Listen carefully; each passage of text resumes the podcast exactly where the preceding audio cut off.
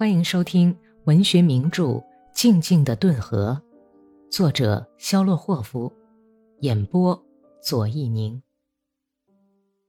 第一百一十四章。黎明时分，连队出发了。穿过格列洛耶村的时候，赶牛的妇女和孩子们望着他们远去的后影看了半天。他们走上了一座洒满朝阳的砖红色小山岗。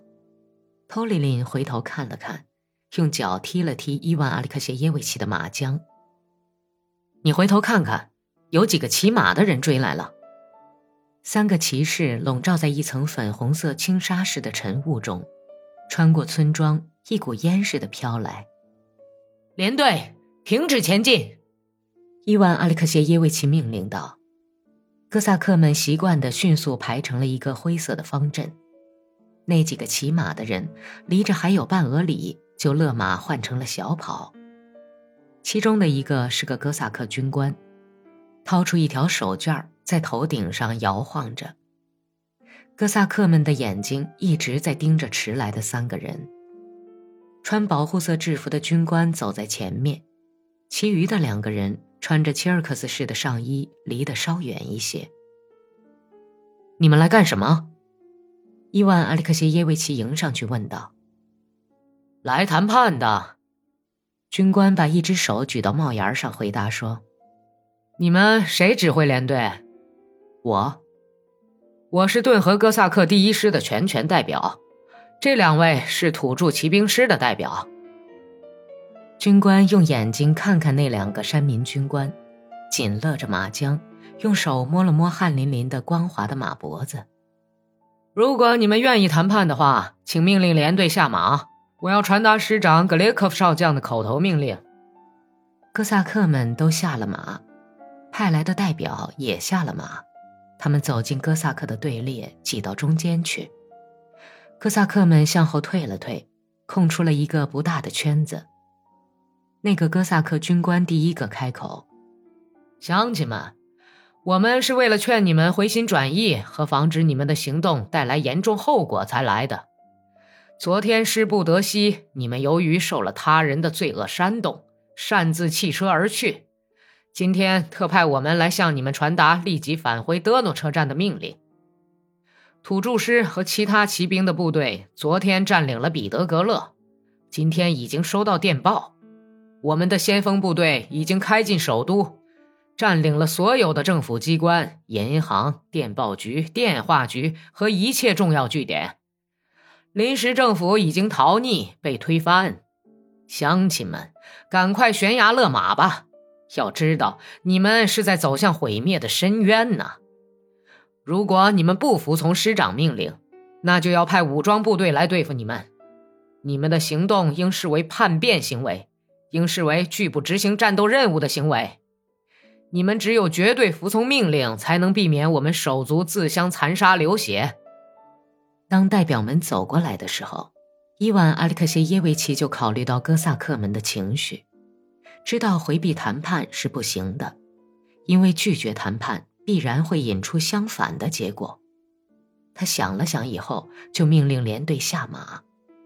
他暗暗向托里林递了一个眼色，自己挤到代表跟前去。在军官讲话的时候，他看见哥萨克们都低下头，愁眉苦脸地听着，有几个人交头接耳地悄悄说话。扎哈尔克罗廖夫在苦笑，他那生铁似的大黑连鬓胡子仿佛融化凝结在衬衣上了。波尔谢夫玩弄着鞭子，斜眼看着旁边。普什内奇尼科夫大张着傻呆的嘴，对着说话的军官的眼睛望着。马丁沙米里用一只脏手摸索着脸颊，不住地眨巴眼睛。他身后是巴格洛夫的呆里呆气的黄脸。机枪手克拉斯尼科夫眯缝着眼睛在观望。托里林沉重地喘着粗气。满脸雀斑的奥布尼佐夫把军帽扣在后脑勺上，摇晃着额发浓密的脑袋，好像察觉脖子上套上恶套的老牛。整个第二排的哥萨克全都低着头站在那里，就像在祷告似的。混为一体的人群沉默无语，大家都艰难地喘着粗气。伊万·阿里克谢耶维奇知道哥萨克的情绪转变的时机已经成熟，再过几分钟，能说会道的军官就可能把连队拉到自己那方面去。无论如何，要消除军官的话造成的影响，要动摇哥萨克们那种还没有说出来，但是已经在心里形成的决定。他举起一只手，用大睁着的、显得特别白的眼睛扫了人群一眼。弟兄们，请稍等一下。他转向军官问道：“您带着电报吗？什么电报啊？”军官惊讶的问道：“就是关于占领彼得格勒的电报啊。”电报？没有，这与电报有什么相干？啊哈，没有啊。全连都轻松的出了一口气，于是很多人抬起头来。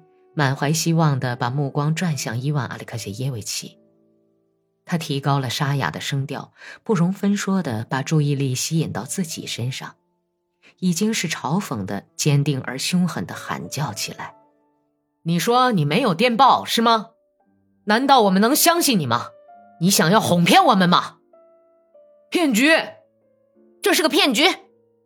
全连的人都响亮的喊道：“这……”电报不是打给我的呀，乡亲们！军官为了使大家相信，还把双手放在胸前，但是大家已经不听他的话了。伊万·阿里克谢耶维奇感到连队的同情和信任又转到他这方面来了，就像用金刚石划玻璃似的，清脆的说道：“就算你们占领了吧，我们和你们走的不是一条路，我们不愿意打自己人，我们不去屠杀人民。”你们想要挑唆我们互相残杀吗？哼，休想！世界上的傻瓜都死绝了。我们不想去扶持将军们的政权，就是这话。哥萨克们友好亲热的说笑起来，人群动摇了，发出了一片呼叫声。这话说的有道理，正中要害。说得好，好，把这些老爷们赶走，掐着脖子。来说媒呢，真是，在彼得格勒有三个哥萨克团，他们好像也不愿意去屠杀人民。伊万，你听我说，拿棍子打他们一通，叫他们滚。伊万·阿里克谢耶维奇看了看那几个代表，哥萨克军官把嘴唇一撇，在耐心的等待着。两个山民军官在他身后肩挨着肩站着，一个身材匀称的青年英国式军官。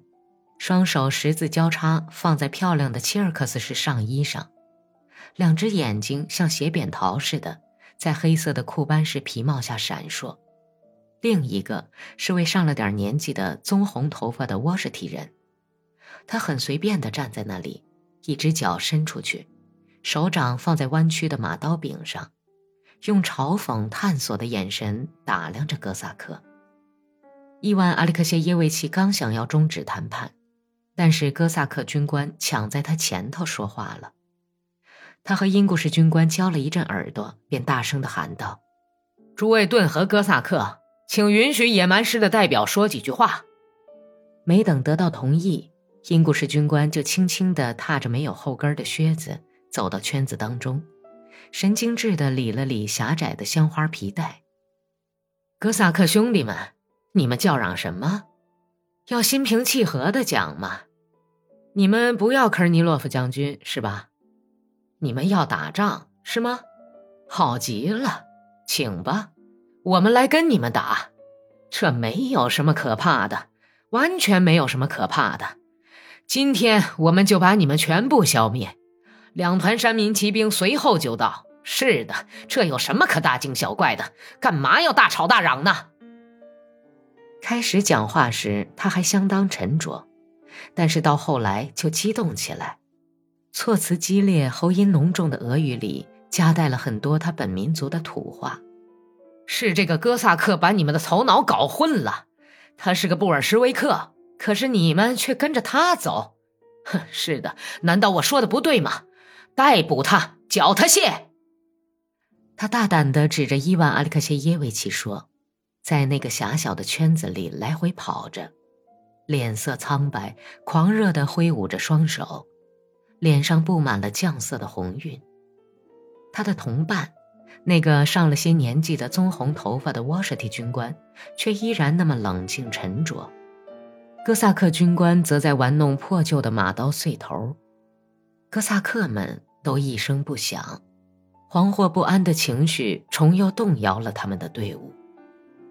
伊万·阿列克谢耶维奇一直在盯着英国式军官，盯着军官那像野兽似的呲着的白牙齿，和从左太阳穴斜流下来的一道灰色的汗迹。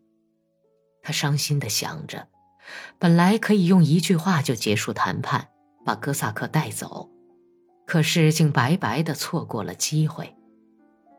托里林扭转了局面，他跳到圈子当中，拼命地挥着两手。撕下衬衣领子上的纽扣，哑着嗓子，嘴角冒着白沫，大喊道：“你们这些毒蛇、魔鬼、混蛋！他们像姚姐似的在诱骗你们，可是你们却还支着耳朵听。军官们是在骗你们去为他们卖命，可是你们在干什么？你们在干什么呀？应当砍死他们，可是你们还在听他们胡说八道啊！把他们的脑袋从肩膀上砍下来！”给他们放放血！你们在这磨牙床的时候，他们就要来包围我们了，用机枪扫射我们。在机枪扫射下，你们就开不成大会了。他们是故意迷惑、拖住你们，好等他们的军队开来。哼，你们呢，算什么哥萨克呀？你们全是些色鬼！上马！伊万·阿列克谢耶维奇用打雷似的声音喊道。他的喊声像一颗在人群上空爆炸的流线弹，哥萨克们个个都向自己的马跑去。过了一分钟，混乱的连队已经列成了纵队。哎哎，请听我说啊，乡亲们！哥萨克军官气急败坏地喊道。伊万·阿里克谢耶维奇从肩膀上摘下步枪，坚决地把关节肿胀的手指头放在机枪上。用马嚼子勒着撒欢的战马的嘴唇，叫道：“谈判结束了。如果现在还有必要和你们谈话的话，那就是要用这个舌头来跟你们谈了。”他意味深长地摇晃着步枪。各排相继走上了大路，哥萨克们回头看看，只见那几个代表骑上马以后，正在商量什么。英国士军官眯缝着眼睛，热烈地在说些什么。还不断地举起一只手来，他那挽起的切尔克斯式上衣袖口的绸子里在闪着雪亮的光。伊万·阿里克谢耶维奇最后看了一眼，看见了闪着耀眼的雪亮的绸里子，不知道为什么，被寒风吹皱的顿河水、阵阵碧波和擦着浪尖掠过的鱼鹰雪白的翅膀，突然展现在他眼前。本集播讲完毕，感谢收听。